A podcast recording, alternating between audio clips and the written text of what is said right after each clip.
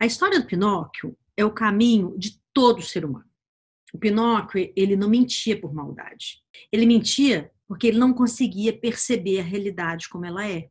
Os seus olhos estavam sempre cerrados para a verdade, que somente revelava para quem desenvolveu a percepção, o chamado terceiro olho, daí o nome Pinóquio, que em italiano significa pin, de pineal, óquio, de olho.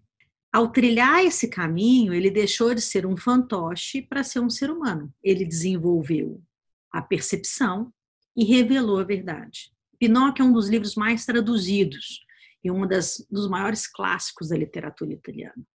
O conteúdo surpreende à medida que a gente se aprofunda na simbologia por trás dessa imagem que foi escrita por Carlos Collodi, que foi o criador do Pinóquio as nossas decisões, elas são decisões que só podem acontecer no momento que a gente se autoconhece e que a gente adquire a autorresponsabilidade. Sem autoconhecimento e sem autorresponsabilidade, é um saco falar isso 500 vezes, eu sei disso, vocês devem estar cansados de ouvir isso milhões de vezes, mas essa que é a realidade da vida. Né? E o terceiro olho, esse olho que da filosofia hindu, nas raízes ancestrais, realmente um, uma, um olho pineal que a gente enxerga com ele, e tem provas científicas disso, e para nós é enxergar mais. Né? No entanto, ele está localizado bem aqui no centro da testa.